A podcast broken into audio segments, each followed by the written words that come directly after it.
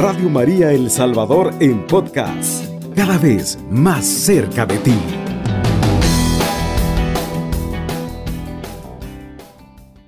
El tema que vamos a compartir en esta mañana del sábado 7 de agosto, un día después de nuestra fiesta dedicadas al Divino Salvador del mundo, el tema obviamente lleva relación con las fiestas que hemos celebrado. Jesús transfigura nuestra vida parroquial. Jesús es el centro de nuestra, de nuestra vida parroquial, de nuestras parroquias. Jesús es el centro de nuestra iglesia, definitivamente. Una iglesia que obviamente tiene como centro a Jesús, el Cristo, el Hijo de Dios, nuestro Salvador.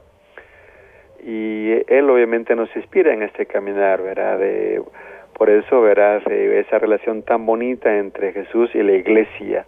No podemos separar ambos aspectos de ninguna manera. Jesús, la iglesia, la iglesia y Jesús. La iglesia es la iglesia pues de, de los convocados, de los bautizados, ¿verdad? Que llevamos un proceso también de vida parroquial y eso obviamente nos ayuda a un crecimiento, ¿verdad? Este, un día esto pues visité ahí a una, a una, a una amiga por ahí, ¿verdad? Estaba por otra amiga allí pendiente, me, me gustó verlas ahí que estaban profundizando en la Biblia, qué bonito, ver Eso pues me llenó de mucha satisfacción ver a, hermanos y hermanas que profundizan en la palabra de Dios, ¿verdad? Que siempre estamos en esa búsqueda, en esa búsqueda. Entonces, queremos unirnos, queridos hermanos y hermanas, ¿verdad? A través de este medio tan bonito que nos posibilita que, que nos comuniquemos, que tramitamos este mensaje. Un mensaje de esperanza, obviamente. No es otro ¿verdad? mensaje, no, un mensaje de esperanza. Aquí no transmitimos mensajes de calamidades, no transmitimos mensajes pesimistas, no, de ninguna manera. Es un mensaje de esperanza que queremos transmitir para decirle ánimo hermano, hermana, sigamos adelante, levantemos nuestra mirada, levantemos nuestra fe. Y quiero destacar cuatro puntos para que me parecen oportunos también destacarlos, ¿verdad? ya que somos la iglesia del Señor, somos parroquia, bueno, primero decíamos, ¿verdad? Fiestas dedicadas al divino Salvador del mundo. ¿Verdad? Y antes de la fiesta del día de ayer, obviamente, ¿verdad? Este, precedió una novena dedicada pues al divino Salvador del mundo. Allí pues fuimos convocados a las vicarías y, eh, los obispos de nuestra provincia eclesiástica del Salvador. Cuando nos tocó a nosotros como vicaría a San Romero, ¿verdad? De ahí estuvo el obispo de Santana, Monseñor Miguel Ángel Morán Aquino, él presidió la Eucaristía, ahí estuvimos sacerdotes de las vicarías y también de, si no me equivoco, la vicaría también del Padre Saldaña también, ¿verdad? Entonces, entonces, este, qué bonito, ¿verdad? Nos hemos unido como salvadoreños y como tenemos contactos que gente que están en otros países, ¿verdad? Nos comunicamos diciéndole, mira, te felicito porque estamos celebrando nuestras fiestas dedicadas al Divino Salvador del mundo. ¿verdad? Yo sé que hay personas que están fuera de nuestro país que obviamente estos días lo viven con nostalgias, con al humor con esa tristeza de que no están en nuestro país, ¿verdad? Y que están lejos.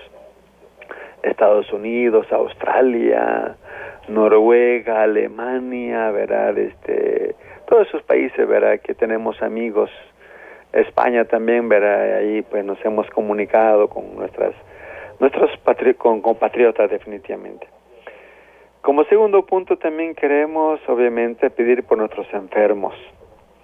Nos unimos a los enfermos, a las familias, familias queridas que se dedican a cuidar a los enfermitos, mucho ánimo, que Dios les fortalezca. Queremos pedir por Rebeca Abigail, ¿verdad? también por el padre Roberto Van de Helden, que tiene el COVID, que está hospitalizado en el Hospital El Salvador. Verá, entonces oramos por él, el párroco de la transfiguración en la colonia Miralvalle. Allí pues párroco verá el padre Roberto Van de Helden, él es origen eh, de Bélgica, verá. Entonces nos unimos a verá esta petición. También pedimos por el padre Orlando de Jesús Erazo, párroco de la parroquia San Cristóbal de Cojutepeque, que también pues tiene eh, esta enfermedad que se está recuperando en, en la casa parroquial. Nos unimos, ¿verdad? A las, a las personas que lo, lo están cuidando, nos unimos al Padre Erazo también. y también queremos pedir por Aristides Menquíbar, verá papá de, de, de Xiomarita, verá que lo, lo, visité el día jueves, pues eh, me acaba de escribir su hija Xiomarita, que es médico también, dice que el papá prácticamente se está despidiendo, ahí está en la casa, verá, Cuide, eh, siendo cuidado por la familia misma. Entonces nos unimos, verá, y tantos enfermos también que, que conocemos o no conocemos, pero nos unimos, ¿verdad? También como tercer punto, verá, del día 4 de agosto, los sacerdotes celebramos el Día del Sacerdote, porque pues hicimos memoria de San Juan María Vianney, conocido como el cura de Ars, un pueblo de Francia cerca de Lyon, verá, un sacerdote dedicado pues a la oración, a la Eucaristía, y San Juan María Vianney como nuestro patrono de los sacerdotes diocesanos de las parroquias. Entonces nos unimos a los sacerdotes, ¿verdad? Diocesanos y también a los religiosos también, ¿verdad? Que son párrocos también, ¿verdad? Para que Dios nos asista, para que Dios nos dé esa alegría de ser sacerdote, que nos ilumine también para que lo que decimos y hacemos vaya en coherencia. No podemos separar entre lo que decimos y lo que hacemos. Estaríamos fallando profundamente si hacemos eso. Por eso me uno en oración y pido por todos los sacerdotes, ¿verdad? Los enfermitos, los ancianos, ¿verdad? Que están ahí luchando, ¿verdad? Sí. También el 4 de agosto recordamos también al padre Alirio Napoleón Macías, un mártir salvadoreño, sangre de mártires, semilla de cristianos. Él fue asesinado un 4 de agosto de 1978 en la, en la iglesia, fue, fue martirizado en la iglesia San Esteban Catarina de San Vicente, dentro del templo, ¿verdad? Ahí fue, fue martirizado cerca del altar. ¿Cómo no recordar a estos grandes sacerdotes, a estas grandes personas que dieron su vida por la causa de Jesús? ¿Verdad? Y que, y que lo fueron pues así como a, a asesinar, a martirizar sin, sin sin prestar oposición ¿verdad? a los asesinos, sino que bueno, Señor, perdónales, perdónales los pecados de ellos, Señor, como, como Jesús perdona, perdona en la cruz, ¿verdad? Padre, perdónales porque no saben lo que hacen. Y como cuatro puntos, ¿verdad? También queremos, ¿verdad? Destacar la ordenación del Padre Roberto Antonio, ¿verdad? Martínez Amaya, que se ordenó el 31 de julio, verás, eh, o sea, hace ocho días se ordenó, por cierto, está recién ordenado, se ordenó pues a las 5 de la tarde en el externado de San José. Ahí se ordenó otro sacerdote también, Gerardo Antonio eh, Aguilar Alas, dos sacerdotes que se ordenaron, ¿verdad?, de la Compañía de Jesús. Pues, tenemos en cuenta esto porque obviamente, ¿verdad?, este, el Padre Roberto, era un día después, o sea, el domingo 1 de agosto, vino a celebrar su primera misa acá, porque el padre Roberto fue parte de nuestra comunidad parroquial, pues aquí se vio crecer, eh, se comprometió, ¿verdad?, con las funciones, con lo, el ministerio que la parroquia desempeña, con los jóvenes, en el equipo de formación, en catequesis. Pues entonces el, el domingo 1 de agosto el padre Roberto celebró la primera Eucaristía aquí en la parroquia y eso nos llenó de alegría porque vinieron muchos sacerdotes, ¿verdad? De la congregación de él, ¿verdad? Sí, el padre André Oliva, rector de la UCA vino, el padre Marcelino Pérez, el padre Denis, el padre Ignacio, el padre Gregorio, eh, y, el padre también Piquito, ¿verdad? Que se le conoce, un gran teólogo también, ¿verdad? Entonces, nos hemos llenado de mucha alegría definitivamente con la ordenación del padre Roberto, ¿verdad? Y aquí pues la la parroquia estuvo de fiesta. y esto nos alegra, nos, nos inspira que sigamos adelante, ¿verdad? Porque sacerdotes jóvenes, ¿verdad? Que han salido de nuestra parroquia aquí, ¿verdad? De este ambiente tan bonito, este ambiente en donde encontramos mucha gente buena acá definitivamente y que está en el camino del Señor, bendito sea Dios, ¿verdad? Muy bien, eh, para continuar ver nuestro programa vamos a proclamar el Evangelio, que corresponde el día de mañana en el décimo noveno domingo del tiempo ordinario. Edith va a proclamar el Evangelio entonces. Muy buenos días. El Evangelio está tomado de San Juan capítulo 6, versículo del 41 al 51. Lectura del Santo Evangelio según San Juan. Gloria y honor a ti, Señor Jesús. Los judíos murmuraban porque Jesús había dicho, yo soy el pan que ha bajado del cielo. Y decían, conocemos a su padre y a su madre. ¿No es cierto? Él no es sino Jesús, el hijo de José. ¿Cómo puede decir que ha bajado del cielo? Jesús le contestó, no murmuren entre ustedes. Nadie puede venir a mí si no lo atrae y no lo atrae el Padre que me envió, y yo resucitaré en el último día. Está escrito en los profetas, serán todos enseñados por Dios, y es así como viene a mí toda persona que ha escuchado al Padre y ha recibido su enseñanza. Pues por supuesto que nadie ha visto al Padre, solo aquel que ha venido de Dios ha visto al Padre. En verdad les digo, el que cree tiene vida eterna. Yo soy el pan de vida. Sus antepasados comieron el maná en el desierto, pero murieron. Aquí tienen el pan que ha bajado del cielo, para que lo coman y ya no mueran. Yo soy el pan vivo que ha bajado del cielo. El que coma de este pan vivirá para siempre. El pan que yo daré es mi carne y lo daré para la vida del mundo. Palabra del Señor. Gloria y honor a ti, Señor Jesús. Muy bien, qué hermoso evangelio, ¿verdad? Estos domingos del tiempo ordinario vamos a meditar el capítulo 6 de San Juan, ¿verdad? Sobre ese tema tan importantísimo para nosotros los cristianos católicos, Jesús el pan de la vida. El que coma de este pan vivirá para siempre. Y el pan que yo le voy a dar es mi carne para que el mundo tenga vida. Obviamente esto les costó entender a sus paisanos, ¿verdad? ¿Y cómo es posible este que nos dé su cuerpo, que nos dé de su sangre?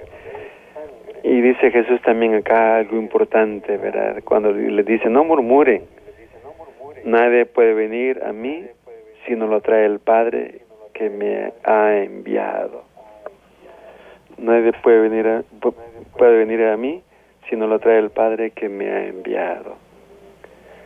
Muy bien, esta afirmación es bien importante. Vamos a ver, Edith, usted que comparte del Evangelio que usted misma nos ha proclamado para el día de mañana.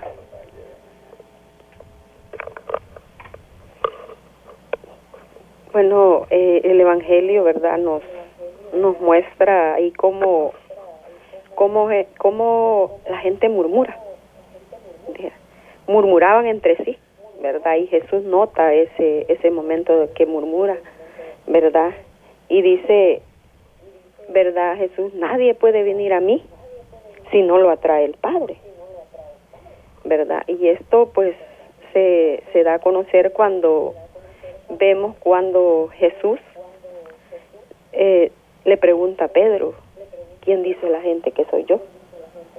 Y, y vemos como Pedro, Simón Barjona, eh, le dice, le dice que verdad reconoce que Él es el Mesías. Y viene Jesús y le dice, bueno, esto no te lo ha revelado la carne. O sea, quiere decir que esta gente murmuraba porque no había descubierto esa grandeza de Jesús. No había descubierto lo que Pedro había descubierto en Jesús, ¿verdad? Entonces, vemos cómo, cómo tenemos que ir reconociendo quién es Jesús verdaderamente, ¿verdad? pero esto tiene que ser algo profundo en nuestra vida de fe, algo profundo en nuestra vida, eh, no, no solamente porque digamos que, que no lo reconocemos o, o no lo podemos reconocer, la carne no lo puede reconocer. O sea, esto es un misterio muy grande donde nosotros reconocemos quién es verdaderamente Jesús, así como Pedro, ¿verdad? Reconoce, Simón Barjona reconoce quién es Jesús porque la gente no le reconocía, ¿verdad? Entonces vamos a la primera pausa. Usted sintoniza la franja sacerdotal. Muy bien, es importante ver meditar el Evangelio, ya que nos ayuda en nuestro camino de fe. Y aquí Edith decía algo importantísimo, ¿verdad? Esa revelación que tuvo Pedro, ¿verdad? Por cierto, fue el Evangelio del jueves 5 de agosto, ¿verdad? Tomado de Mateo capítulo 16, del 13 al 23, ¿verdad? Cuando están en, esa región de Cesarea de Filipo, ¿verdad? Cuando Jesús les pregunta, ¿verdad? ¿Y ustedes, ¿verdad? ¿La gente qué dice de mí? ¿Y ustedes qué dicen de mí? Le pregunta Jesús, ¿verdad? Y Pedro sale allí diciendo, tú eres el Mesías, el Hijo de Dios vivo. Jesús le dijo entonces, dichoso tú Simón, hijo de Juan, porque esto no te lo ha revelado ninguna persona, sino mi Padre que está en los cielos. Como dice pues el Evangelio también del día de mañana, ¿verdad? Este, esto pues obviamente nadie puede venir a mí si no, si no lo trae el Padre exactamente, siendo revelado por Dios definitivamente. Jaime, hermano, que nos comparte, por favor, usted que también tiene mucha iluminación, verá, el Espíritu ilumina a todo bautizado. Muy buenos días. Lo cierto es que este Evangelio, a pesar de dos mil años más o menos que fue dicho por Jesús, sigue siendo un misterio, sigue siendo un desafío, sigue siendo algo incomprensible para muchas y para muchos. ¿Cómo comprender esto que dice Jesús? El pan que yo daré es mi carne y lo daré para la vida del mundo. Y muchos pensarán, ¿será que se despellejó Jesús y comenzó a arrancar pedazos de carne? ¿Cómo lo habrá hecho? comenzó por los cachetes, los brazos, y obviamente que no es por ahí el camino. Por eso decimos que es un misterio. Y muchas y muchos, hoy en día, 7 de agosto de 2021, todavía dudan que en la Eucaristía en nuestros templos, ese trocito de pan sea Jesús de Nazaret. Y justamente luego de la consagración, sabemos y tendríamos que estar seguras y seguros que ese es el mismo Jesús presente en medio de nosotros. El que coma de este pan vivirá para siempre, dice Jesús. Y muchos siguen buscando el pan, pero no sé qué tipo de pan. Jesús lo da a conocer. Yo soy el pan vivo que ha bajado del cielo y muchos se quedan buscando en las nubes todavía dónde estará el pan. Y nosotros que lo tenemos en cada templo, en cada Eucaristía, ahí está Jesús. Y a veces lo desaprovechamos. Él está ahí, no está eh, revisando, vamos a ver quién es, es digno, quién no lo es, quién viene aquí, quién viene allá. El que sea así no entre o no entra. Está con sus brazos abiertos. Está esperando así como lo dijo en otro evangelio, vengan a mí todos los que están cansados y agobiados, que yo los aliviaré. Y este es el pan, el pan que lo vemos y lo tenemos con nosotros en cada Eucaristía. Y es un pan que da vida, lo dice Jesús, no yo, un pan que da vida eterna. El que coma de este pan vivirá para siempre. Interesante cómo Jesús de veras nos quiere quitar esas telas de araña que tenemos nosotros a veces en las mismas parroquias, porque a veces priorizamos, como esta vida parroquial, ¿verdad? El programa de vida parroquial, priorizamos otras actividades a la Eucaristía, al encuentro con Jesús, y nos llamamos cristianas y cristianos, y tenemos como católicas y católicos ese gran tesoro ahí que es Jesús mismo presente en la Eucaristía.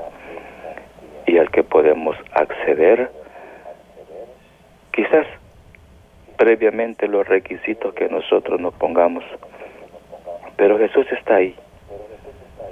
La carne de Jesús está ahí. El cuerpo de Jesús está ahí. Jesús mismo.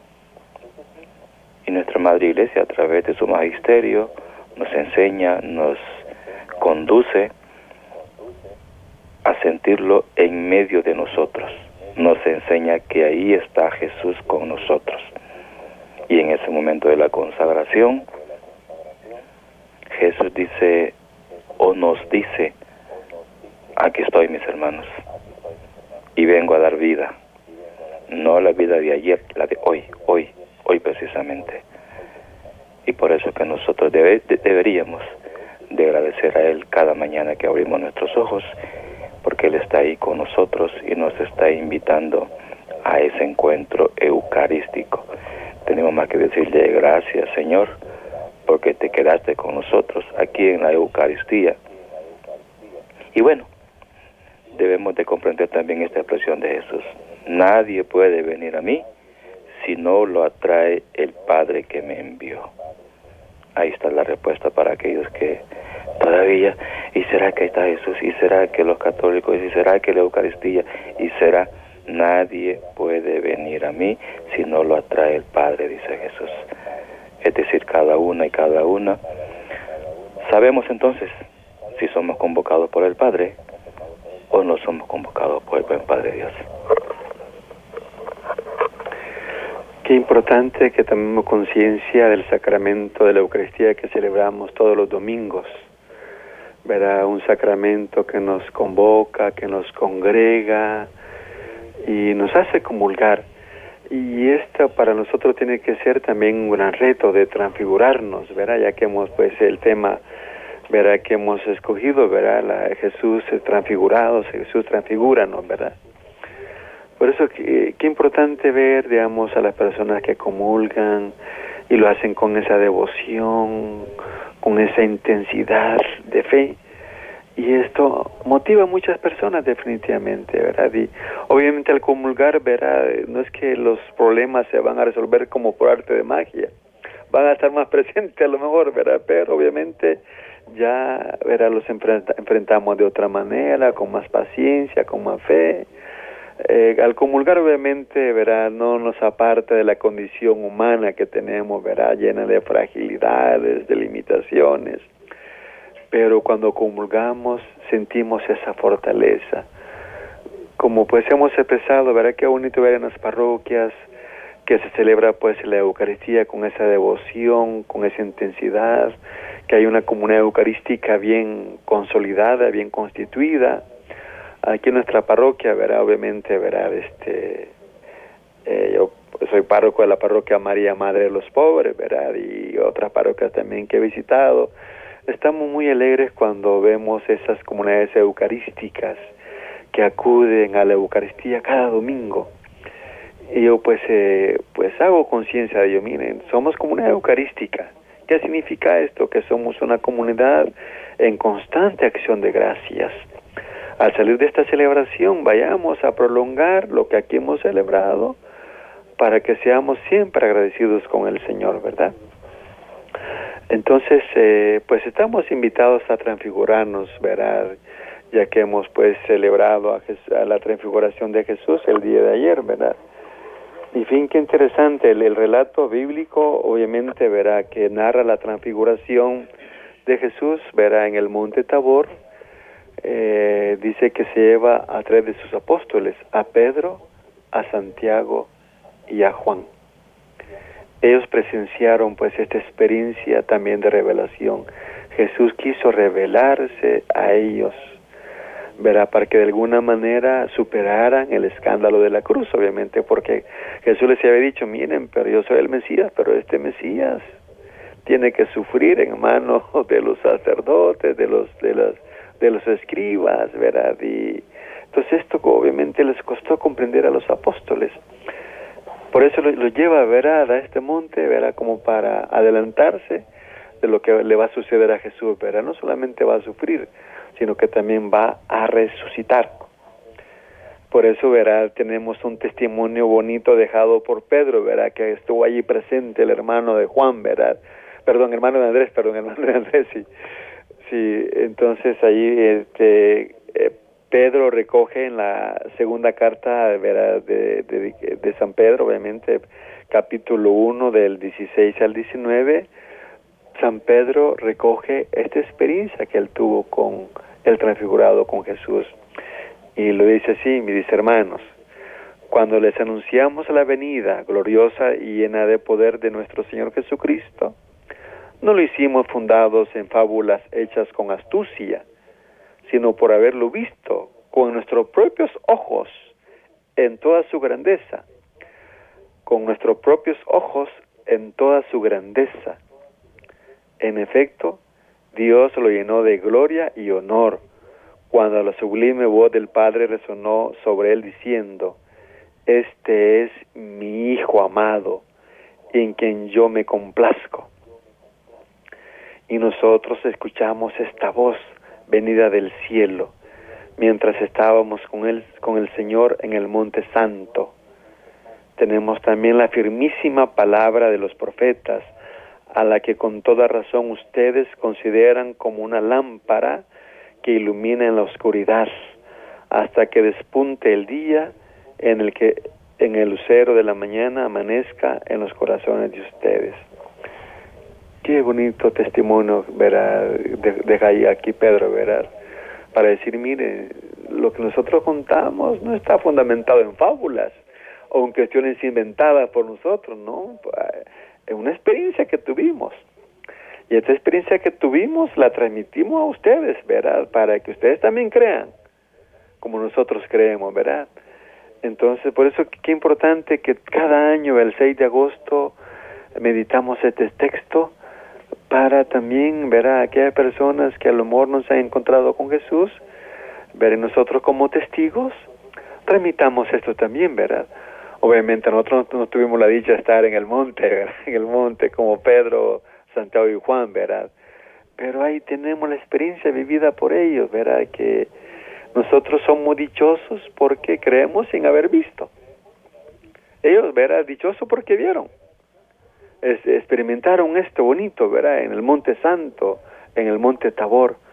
Nosotros somos dichosos porque creemos sin haber visto. Y esto obviamente queremos transmitirlo pues a, a estas generaciones, que por cierto, esta generación no es fácil, ¿verdad? De hablar de, la fe, hablar de Dios porque pues una generación obviamente, sobre todo los jóvenes, envueltos en, en las redes, envueltos en cosas, ¿verdad?, que a lo mejor lo distraen, pero es la generación en la cual estamos definitivamente, ¿verdad? Y que tenemos que apostarle también a los jóvenes, definitivamente. Y gracias a Dios que encontramos, ¿verdad?, jóvenes que están en las redes, pero también con la experiencia de Dios. Y, qué bonito, ¿verdad?, que el Papa Francisco también beatificó, ¿verdad?, a Carlos Acutis verá un joven, verá que eh, murió joven, verá este italiano, verdad y que pues eh, y el Papa lo consideró como pues un, un santo de, de, de, de esta generación, qué bonito, ¿verdad? Entonces, ahí tenemos jóvenes también que están respondiendo, bendito sea Dios, ¿verdad? Sí. Entonces, este, nuestras parroquias, ¿verdad? Eh, llámese la Santa Cruz, llámese Bosque de la Paz, llámese la Transfiguración, ¿verdad?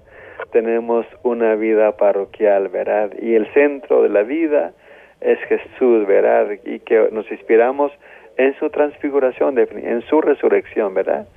¿Qué, qué, qué comparte usted más, eh, hermana Edith, de este aspecto tan bonito?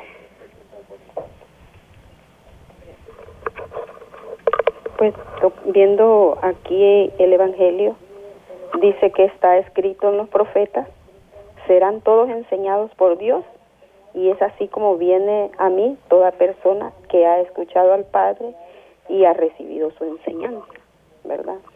Vemos que dice que serán todos enseñados por Dios, todos, ¿verdad? Seremos enseñados, eh, ¿verdad? y dice que desde el momento de está escrito en los profetas, ¿verdad? Así es como ha venido la enseñanza a nosotros. Y ahora nosotros estamos invitados a darle continuidad a esta enseñanza. Cada uno de nosotros estamos invitados, o sea, a darle vida a eso que nosotros hemos recibido. Ese poquito. Vemos cómo Jesús no, a través de su palabra no nos pide un montón de fe, nos pide un, como un granito de mostaza pero que a la larga ese granito de mostaza cuando se siembra dice que da un árbol muy robusto, donde todos vienen, donde todas las aves, dice la palabra, vienen a reposar. Entonces, esa fe, ese poquito de fe que tenemos nosotros, ¿verdad? En nuestra vida y, en, y le damos vida a nuestra parroquia porque somos nosotros los que estamos llamados a, a sembrar ese poquito de fe en cada uno de nuestros hermanos. Estamos invitados a nivel de parroquia, a nivel de grupo, a nivel de comunidad, a nivel de familia. Estamos invitados a sembrar esa semilla, ¿verdad? Para que esa semilla a la larga crezca.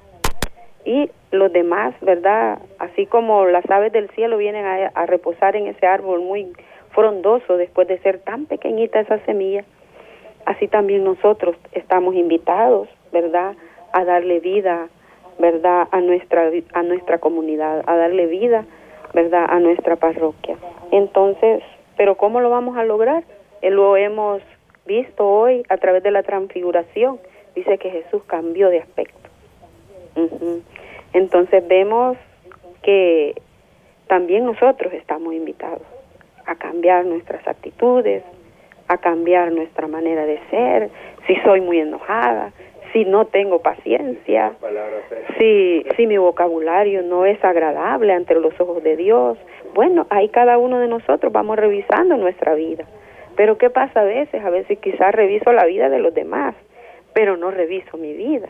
Y estamos invitados a revisarnos continuamente cada uno de nosotros, porque nuestra, nosotros, los que le damos vida a nuestra parroquia, somos seres humanos. Somos seres humanos que constantemente tenemos que estarnos renovando, que constantemente tenemos que estarle revisando nuestra vida de fe, ¿verdad? Entonces, cada uno de nosotros tenemos que ir viendo eso, ¿verdad? Para que la vida que le estamos dando a nuestras parroquias cada día se parezca a las actitudes que tiene Jesús, ¿verdad? Y ese es el trabajo que nosotros tenemos, cada uno de nosotros, para poderle darle vida a nuestra parroquia, ¿verdad? Porque somos seres humanos los que estamos dándole vida a nuestra parroquia, pero estamos invitados a ser hombres y mujeres diferentes, hombres y mujeres diferentes, jóvenes diferentes, como decía el padre, ¿verdad?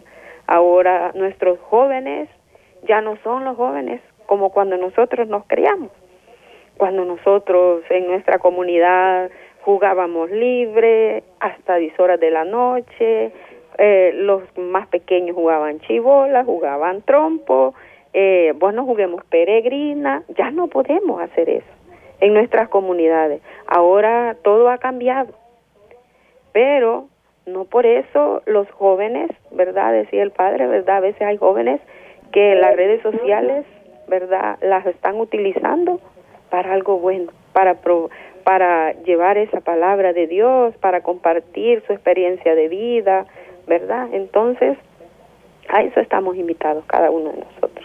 Vamos a una pausa. Estás escuchando Radio María El Salvador, 24 horas contigo, la voz de María en tu hogar. Muy bien, entonces eh, entramos al tercer segmento de este programa. Verás, todos los segmentos son buenísimos, pero este segmento, verás, aquí los hermanos y hermanas participan también de sus reflexiones. Hermanos y hermanas que nos escuchan, verá, puede, puede hablarnos, hablarnos en este momento.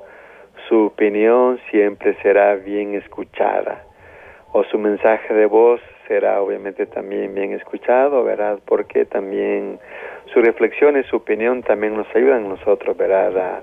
nos inspiran también en este caminar, ¿verdad? Entonces, pues, estamos pendientes de sus llamadas. Bueno, continuando obviamente con el tema, ¿verdad? Que estamos reflexionando. Qué importante el texto bíblico que narra la transfiguración. ¿verdad? Si nos, eh, si, se nos fijamos, eh, también junto a Jesús y los apóstoles aparecen dos, dos personajes, Moisés y Elías.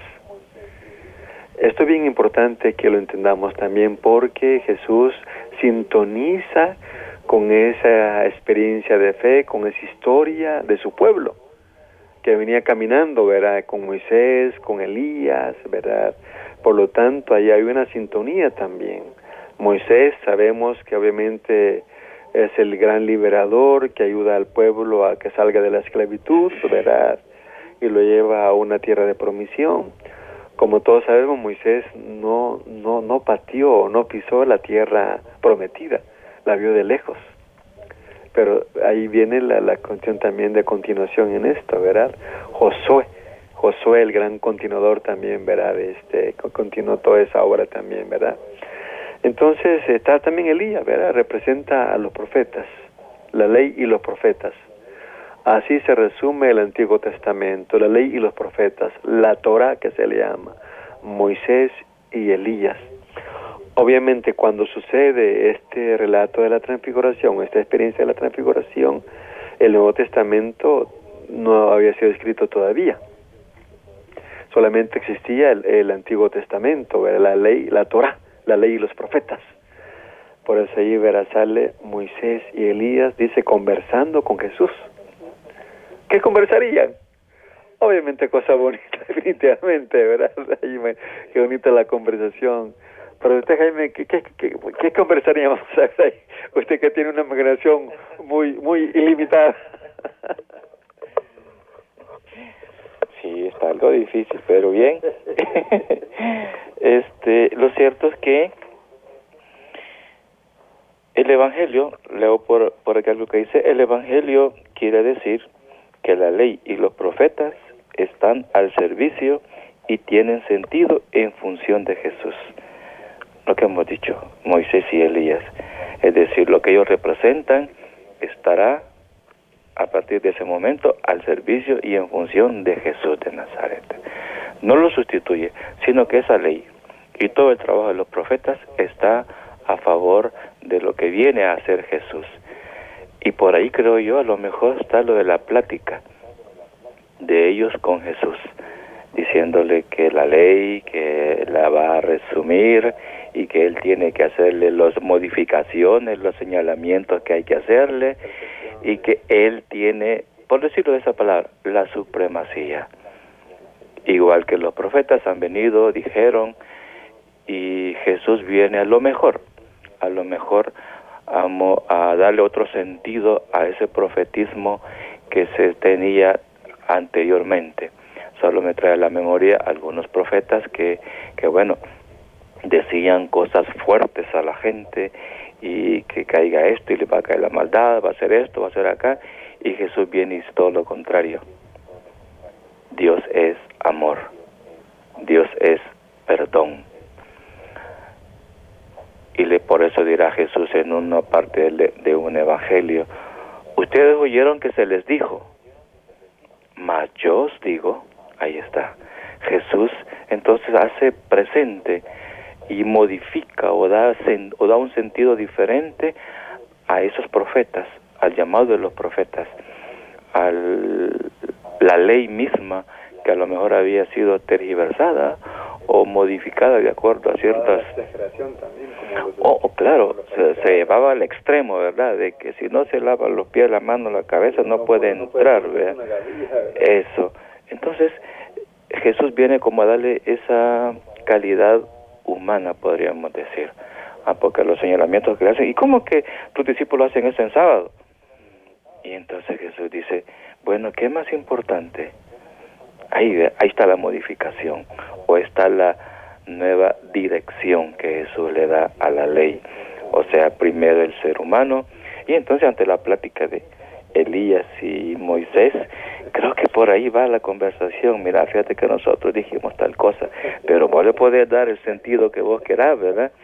Y Moisés dice, claro, dice Moisés, mira, yo les di solo diez mandamientos, pero estos tienen como seiscientos, no sé cuántas, y ve cómo le haces, ¿verdad? Y le habrán dicho, mira, te advierto que es un pueblo duro, viera cómo me fue, viera Moisés ahí en la en el desierto, me renegaban porque no tenían agua, les di, Dios les dio agua. Y me renegaron porque no tenían pan. Y les dio Dios pan. Y después me renegaron porque estaban solos y en el desierto. En fin, Jesús ya sabía y por eso a lo mejor en una de sus expresiones la generación de este tiempo es perversa, dice Jesús, ¿verdad? O sea, porque conoce, conoce nuestra debilidad humana como seres humanos. Y qué importante, ¿verdad? Jesús dijo eso de la generación, ¿verdad? Pero que lo bonito, Jesús siguió luchando por esa generación, ¿verdad? Porque sabía que en esa generación como la nuestra hay un potencial también bonito, ¿verdad? Que podemos también sacarlo a flote, y decir, bueno, sí, definitivamente aquí podemos transfigurarnos. Aunque la pandemia, aunque las cosas difíciles, la violencia, qué sé yo, pero estamos invitados obviamente a transfigurarnos, ¿verdad? Sí. Eh, otra cosa que también dice el relato también de la transfiguración, ¿verdad? Cuando, ¿verdad? Eh, Pedro, Juan y Santiago se impactan tanto, ¿verdad? Y, y Pedro le dice a Jesús, Señor, qué bueno sería quedarnos aquí qué bueno se queda quedarnos aquí perennes aquí siempre como cuando vamos a retiro o alguna experiencia también nosotros que hacemos retiro verdad porque hay que hacerlo definitivamente verdad por cierto los sacerdotes este mes de agosto verdad la última semana tenemos el retiro nuestro que de una semana obviamente verdad que que tenemos que revisar muchas cosas que no están bien en nosotros los sacerdotes. Y hay que decirlo lo admitimos verdad como ya hemos destacado lo humano verdad pero eh, el humano no justifica el pecado, obviamente, ¿verdad? sino que tenemos que revisar. ¿verdad? Entonces, eh, Pedro dice, Señor, qué bonito sería quedarnos aquí, aquí, ¿verdad?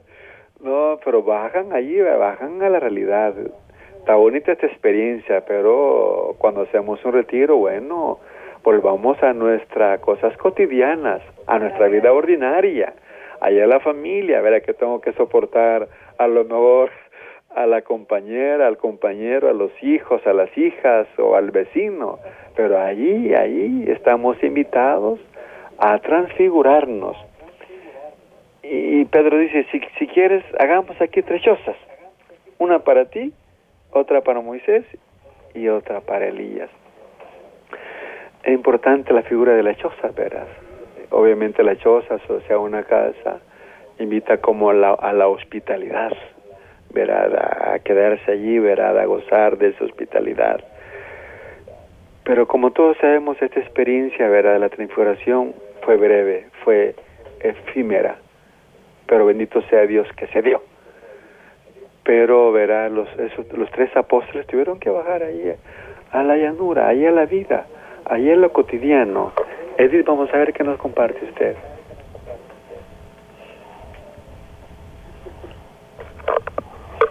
Bueno, pues a eso, pues Jesús a eso nos invita, ¿verdad? A, a quedarnos ahí en ese momento, ¿verdad? Y dice, qué bonito es cuando decía el Padre va a un retiro y, y nos pasa así, ¿verdad? Señor, quedémonos aquí, ¿verdad? Porque nos sentimos muy cómodos ahí, ¿verdad? Nos sentimos muy, ¿verdad? Un momento inolvidable, ¿verdad? Pues estamos viviendo un momento de alegría, un momento de gozo, encontrarnos con Jesús. Y creo que eso es lo que le pasa ahí, ese momento, ¿verdad? Y le dice, quedémonos aquí, está todo bonito. Pero en la real, eh, eh, ya no nos podemos quedar ahí, porque el trabajo nos espera. La realidad de cada día nos espera. La realidad de la familia, la realidad de bueno, del trabajo, de, de la comunidad, pues esa realidad nos espera. Y ahí es el momento donde nosotros tenemos ese reto de darle vida a lo que nosotros hemos recibido ahí en el retiro. Ahí es donde vamos a ver si es cierto que lo que hemos recibido lo hemos atesorado y llega el momento de ponerlo en práctica llega el momento de poner en práctica lo, recibido en ese momento de retiro, en ese momento de, que recibimos un tema, de una enseñanza, a ver si esa enseñanza verdaderamente la hemos atesorado, ¿verdad? A ver si en nosotros, si era impaciente, ahora he aprendido a, a tener mucha paciencia, si, si pues verdaderamente rápido pierdo la, la calma, ¿verdad? Si soy mecha corta, como decimos, ¿verdad? Que rapidito exploto, pues no, ese retiro, ese, con esa, ese es el propósito de Jesús en nuestra vida, de que cada día nosotros vayamos revisando y cambiando esas actitudes no agradables ante los demás, porque cuando, cuando nosotros no, no atesoramos eso que Jesús eh, está llenándonos, no lo podemos poner en práctica porque eh, no lo damos a conocer a los demás, ¿verdad? Entonces, pues para nosotros eh, eh, ha sido un gusto estar con ustedes, ¿verdad? Y Bueno, entonces, pues eh, ya prácticamente nos vamos despidiendo ¿verdad? de este programa. Solamente invitarles pues a que sigamos adelante, queridos hermanos y hermanas que nos han escuchado. Vamos a finalizar pues con la oración que nos hace el hermano Jaime también Edith, que va a hacer la oración por nuestros enfermitos y enfermas.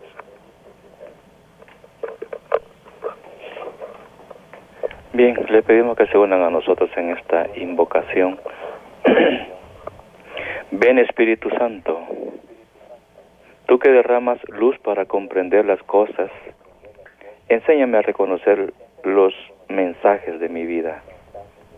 A veces, cuando miro hacia atrás, veo los momentos negros y tristes de mi propia historia. Brotan recuerdos que me hacen sufrir. Ayúdame a mirar mi historia con otros ojos para que pueda reconocer tu presencia en esos momentos. Y así descubra lo que has querido enseñarme a través de esos acontecimientos. Ven Espíritu Santo para que vea que todo tiene algún sentido, alguna luz, algún para qué. Ven para que recuerde con gozo los momentos bellos, grandes y pequeños para que pueda descubrir que, a pesar de todo, valió la pena haber vivido. No permita que las nubes me impidan ver el sol que también ha brillado a lo largo de toda mi existencia. Ilumina mis ojos, Espíritu Santo, para que pueda reconocerlo y sepa darte gracias con sinceridad por mi vida entera. Amén. Vamos a orar por todos los enfermitos de nuestras comunidades, pidiéndole siempre al Espíritu Santo que sea Él que los asista. Padre clementísimo, tú que quisiste que tu Hijo soportara nuestras debilidades para darnos a conocer el valor de la paciencia y del sufrimiento humano, escucha las oraciones que te dirigimos por nuestros hermanos enfermos y concede que los que están sometidos al dolor la enfermedad y la angustia, se sientan elegidos entre quienes el Señor por su sufrimiento llama bienaventurados y comprendan que su dolor está unida a la pasión de Cristo para la salvación del mundo. Amén. Muy bien, agradecemos también a Alejandrita, nuestra conductora, que Dios le bendiga en su juventud, en su trabajo también Alabado sea Jesucristo. Con María por siempre sea alabado. Radio María El Salvador, 107.3 FM, 24 horas.